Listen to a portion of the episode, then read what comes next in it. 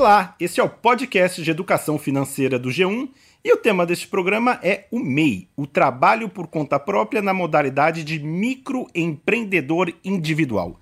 Eu sou o Darlan Alvarenga e quem está comigo mais uma vez é minha colega repórter de economia, Thaís Laporta. Olá, bem-vindos. Eu começo com uma pergunta, Thaís. Você sabe o que o cabeleireiro, o professor particular de inglês, aquele seu eletricista ou faz tudo, o vendedor de brigadeiro da esquina, o motoboy ou o bike boy que traz aquela sua comida quando você faz um pedido via aplicativo, todos eles têm em comum? Olha, Darlan, eu vou chutar.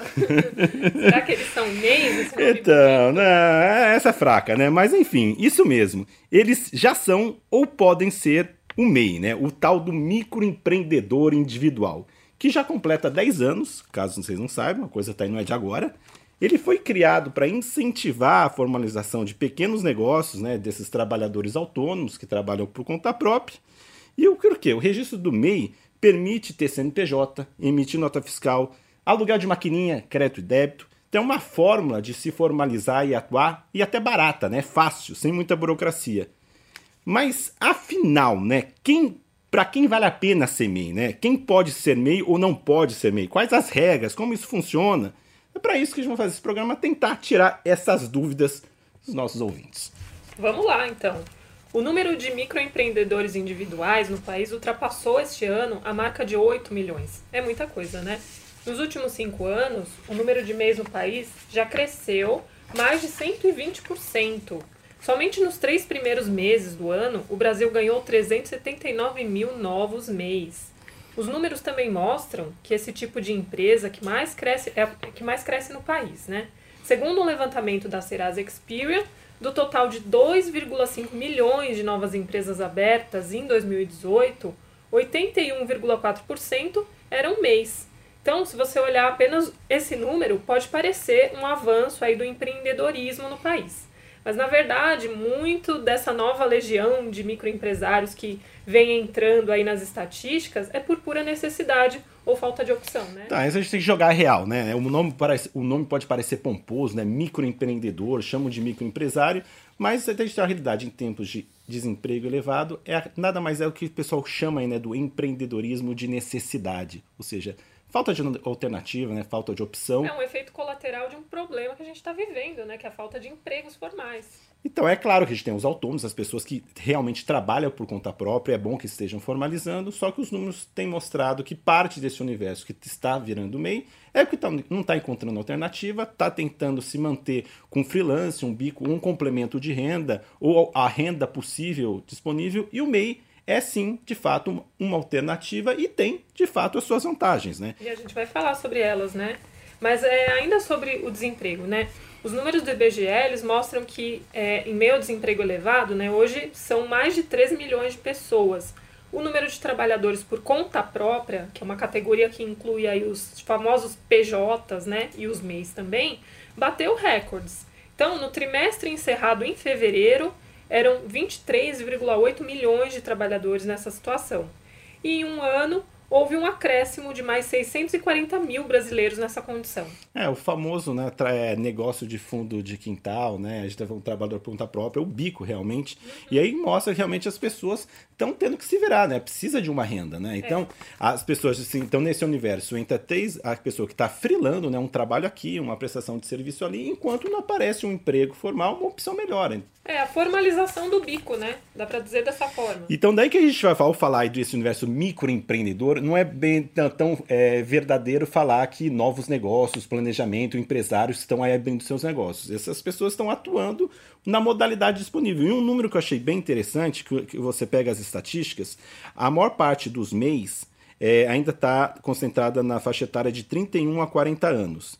Mas tem um universo de jovens também, que estão virando mês, que são pessoas ainda que muito jovens, 17, 18, 20 anos. É, hoje são quase 2 milhões que não tem nem 30 anos. Então, e, não, e, e é, entre os meios são pessoas que não são repente qualificados como assim, um artesão, um eletricista, uma profissão é, qualificada. São pessoas que estão realmente, é o vendedor, entra aí o camelô, o ambulante. Então tem tanto o doceiro, a pessoa que está empreendendo, vai ser o seu negócio, tentando criar uma empresa com planos de expansão, mas também aquele que é de baixa qualificação, está fazendo um serviço disponível. E é nessa categoria que entram essa, algumas atividades que a gente tem visto muito, né? Como até os bike boys, né? Um fenômeno nas capitais, as pessoas andando, jovens de bicicleta, fazendo entregas para tudo que é lado, e eles estão virando mês. Porque... Então, você fez uma reportagem recente no G1 sobre os bike boys, né? E o curioso é que eles têm diferentes opiniões se é melhor é, que seja dessa forma, né?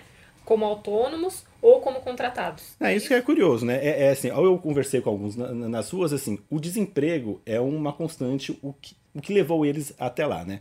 É comum ouvir, ah, perdi o um emprego, estava empregado, fui mandado embora, estava procurando, hora que apareceu, achei legal. Só que também é curioso quando você conversa falar com eles, uns falar, ah, é, se eu tivesse um emprego, não aparece, claro, queria uma coisa mais fixa. Mas tem outros que você começa a conversar, ele fala, não, ele tá achando uma coisa bacana, melhor do que o emprego que ele tava, né? Aí tem uma frase muito interessante, né? O Gabriel de Lima, né, que deu uma entrevista, ele falou o seguinte, abre aspas, ganho bem mais que esses salários de miséria que pagam por aí. Olha só. Então, aí o relato, mas quanto que ele ganha, né? Diz que assim, não é fácil ser bike boy, ele relata mais de. Tem dia que tem que pedalar mais de 50 quilômetros. É, não é, é pra qualquer um. Não é pra qualquer um, ele é jovem, quer ser, mas assim, ele faz o próprio horário, tem dia que ele trabalha, tem dia que não. Fim de semana é um dia muito bom, então ele, tem, ele pode, às vezes, só no fim de semana ganhar mais do que durante a semana. E o relato dele é que ele consegue tirar livre, às vezes, mais de dois mil reais por mês. Que diz que perto do salário dele é, é, é, é bem mais vantajoso. Ele não tem que dar satisfação para patrão, para chefe, gerente tá lá, gosta de pedalar. Então, para ele é interessante. Então, assim. pessoal jovem, sem experiência, né? Um atrativo. Então, é, tem sido um boom, né? Em São Paulo é uma mudança, você vê muitos jovens. Não acho que é um emprego de sonhos de muitos, mas assim, dentro da realidade do mercado de trabalho, que as ofertas de emprego também são não são tão é, atrativas. Uhum. Então, assim, é uma opção que muitos preferem isso e conseguem fazer planos. Esse que eu entrevistei diz, ah, eu tô, acho que consigo mais, já vou tentar dar entrada numa moto para conseguir fazer mais entrega. Se eu tiver mais renda, eu quero voltar a estudar para depois ter uma formação sim. Então, é é a atividade que, de, que as pessoas estão encontrando e tem resolvido o problema deles nesse momento. É, porque além de oferecer essa flexibilidade né, de horários e condições de trabalho, ele ainda tem a vantagem de estar formalizado, né? É, esse é um ponto que, é, é que chama bem a atenção, né? Não é só a maneira mais fácil de abrir uma empresa, o vira MEI, que é sem burocracia, mas também tem algo muito interessante para até mesmo profissional que pode ter perdido emprego, com carteira assinada, está aí desprotegido. O MEI ele dá garante a cobertura previdenciária.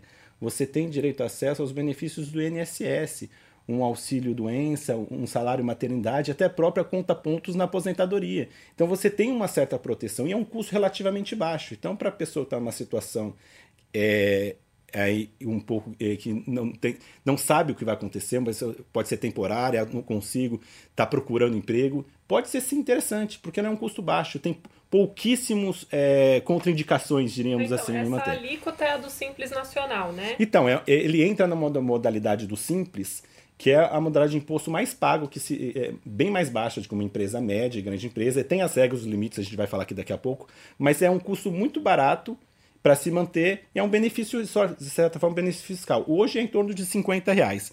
Mas vamos falar agora, deixar claro, então, eu conversei com o Marcelo Moraes, que ele é o CEO e fundador do aplicativo MEI Fácil. Eu perguntei para ele, afinal, qual é a principal vantagem de ser MEI? Para quem ele, o MEI é interessante? Vamos ouvir. As vantagens de ser MEI, elas são várias. É, na verdade, primeiro, é a melhor forma de sair da informalidade, sem burocracia e a um baixo custo. Ou seja, é a maneira mais simples e barata de se ter um CNPJ e custa apenas 50 reais por mês. Ou seja, quem precisa de um CNPJ, o MEI é de longe a melhor forma de se começar. É, a segunda grande vantagem do MEI é ter acesso justamente ao INSS. Né? É, muita gente acha que para ter acesso aos benefícios da Previdência precisa ter uma carteira assinada, que não é verdade pagar os 50 reais mensais dá acesso ao MEI a benefícios como auxílio doença, auxílio reclusão, aposentadoria, salário maternidade, entre outros. O terceiro, as empresas do nosso país, né, elas têm ficado cada vez mais sérias. É muito difícil hoje em dia você conseguir prestar um serviço para uma empresa e ou para o governo sem emitir uma nota fiscal. Então, o MEI, além da credibilidade que ele tem por ter um CNPJ, ele é, é permitido a emitir uma nota fiscal, o que aumenta as possibilidades de negócio dele. E depois, para tocar o negócio como MEI é mais barato do que tocar um negócio como informal. Mas como assim? Por que é mais barato? Por alguns motivos. Primeiro, ele consegue ter acesso a empréstimos mais baratos, ele consegue ter acesso a outras soluções financeiras mais baratas, ele consegue ter desconto na compra de mercadorias. Então, quando se junta todos esses benefícios a um custo muito baixo e uma burocracia muito fácil, vale muito a pena se tornar um microempreendedor individual formalizado. Né? Então, esse nome microempreendedor, na verdade, pressupõe que a pessoa é um empresário, tem um negócio próprio, mas não é só isso, né? Ele também pode ser um prestador de serviço, como o Darlan falou, né? Trabalhar para várias empresas, né? Ter vários patrões, seria mais ou menos isso. então, é uma nova configuração do mercado de trabalho, né? E o fato é importante, assim, porque o MEI faz tanto sucesso, que cada vez mais é muito difícil você fazer negócio ou prestar um serviço na informalidade. Então, se você vai fazer o, exemplo que deu, o eletricista, precisa um, um reparo, aí você vai numa empresa, a empresa pede uma nota fiscal. Então, para você conseguir ter um, uma, uma transação dentro da formalidade, de maneira mais segura, ah, eu só eu preciso pagar com cartão. Então, você pode ter uma maquininha.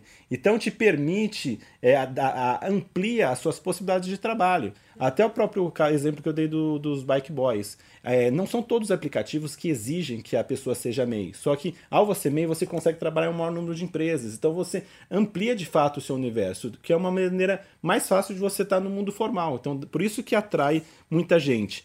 E aí o dado interessante, né, que assim, eu falo um pouco, quem pode ser MEI ou não, né? Tem a regrinha do faturamento, né? Sim, não é acho que isso, mundo... Acho que é isso importante a gente deixar claro, né? Então, é, não é todo mundo que pode ser, né? É, ele segue o Simples Nacional, que é a forma de tributação. Ela é bem mais baixa que as médias e grandes empresas, como o Darlan falou, mas, é, pelas regras do programa, só pode ser MEI a empresa com faturamento de até 81 mil reais por ano que corresponde a 6,7 mil por mês e que tem no máximo um funcionário. É, então assim, é aquela loja, você está abrindo um pequeno negócio, você pode ter um funcionário com você, não precisa, a lei permite na informalidade, né? Porque é, você está um prestador de serviço, que subentende-se que a pessoa te auxilia, é, é um trabalho aqui também, né, numa forma não, não fixa todo dia com jornada de trabalho, então é, você tem um colaborador, né? Diremos assim. funcionário já sai então, dessa aí, regra. assim, pressupõe que a sua empresa já está um, com outro status, né? Aí você tem que sobe, muda o regime de tributação, você deixa de ser MEI, você passa a ser de fato aí uma pequena empresa. Então daí que assim, para quem está começando, há exemplos disso, né? A pessoa abriu vendendo doce por aí na esquina, de repente viu, abriu uma portinha, que pode ser dá para abrir a portinha no começo ainda meio, o negócio abriu, precisa de mais gente, aí você muda a sua modalidade. Então, tem que deixar claro que também é um caminho de fato para o empreendedorismo, para abrir, é uma porta de entrada. E para o prestador de serviço aí, que a gente fala dessas profissões que não é necessariamente é, comércio, né? Você está prestando serviço, um freelance, para a empresa, você trabalha para que um professor, um exemplo, um professor particular pode ser um MEI. Hoje em dia é comum a pessoa dar alguns cursos, então são modalidades que pegam um universo muito amplo de profissionais. E por essa faixa de rendimento, embora tenha um limite, dentro da realidade do Brasil, que a média salarial é de pouco mais de 2 mil, muita gente consegue está por um bom tempo na, na figura do MEI. Mas então vamos dizer um passo a passo, né? Eu quero virar MEI. Se você quiser MEI, é simples, é pouca burocracia, é, é quase é difícil os casos que você tem necessidade de um contador, você consegue fazer isso de uma maneira relativamente simples, como explica o Marcelo Moraes. Escuta só. Olha, é, abrir o MEI é tão fácil que às vezes até assusta, né? É, a criação de um CNPJ desse tipo, ela é simplificada e pode ser feita 100% pela internet gratuitamente. É, a abertura do MEI, ela acontece via portal do empreendedor, ou via SEBRAE, ou via apoio de portais online que prestam auxílio em tempo real para o pequeno empreendedor preencher as informações como a MEI Fácil.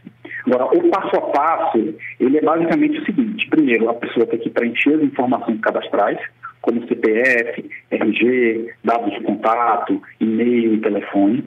Segundo, ela escolhe a atividade que vai exercer. O autônomo ele pode escolher uma atividade principal e até outras 15 atividades secundárias. Atividades típicas do MEI são serviços de alimentação, revenda de vestuário, manicure, é, dentre outros. Terceiro, ele precisa informar o local da prestação de serviço, ou seja, se ele vai prestar o serviço em casa, se ele vai vender pela internet, se ele é um ambulante ou se ele vai no estabelecimento do cliente para prestar o serviço. E para finalizar, o empreendedor ele confirma a finalização do processo de cadastro dele via SMS para garantir uma maior segurança do processo. E o certificado do MEI, que é o documento oficial, ele fica pronto no mesmo dia. Ou seja, a gente está falando de um processo que é gratuito, 100% online e que entrega os documentos que o pequeno empreendedor precisa já no mesmo dia. Ou seja, acaba sendo realmente muito fácil para quem quer virar MEI. E que você poderia falar os principais cuidados nessa decisão ao pessoa se formalizar e virar o MEI? Que cuidados tomar? O que, que ficar atento? Existe algum risco? Olha, o MEI ele não tem muitas obrigações, mas ele tem três obrigações principais que são cuidados que todo autônomo e o pequeno empreendedor deve ter. Primeiro, ele precisa emitir e pagar as guias de imposto, né, que chama o DAS, todos os meses, é, de preferência sem atraso. Essa base custa, ela custa em torno de 50 reais por mês e permite a ele ter acesso àqueles benefícios que eu mencionei há pouco. Segunda obrigação do MEI, ele tem que anualmente fazer uma declaração anual de faturamento da empresa. Ou seja, ele tem que contar para o governo, isso também é feito pela internet, o quanto que ele faturou no ano anterior.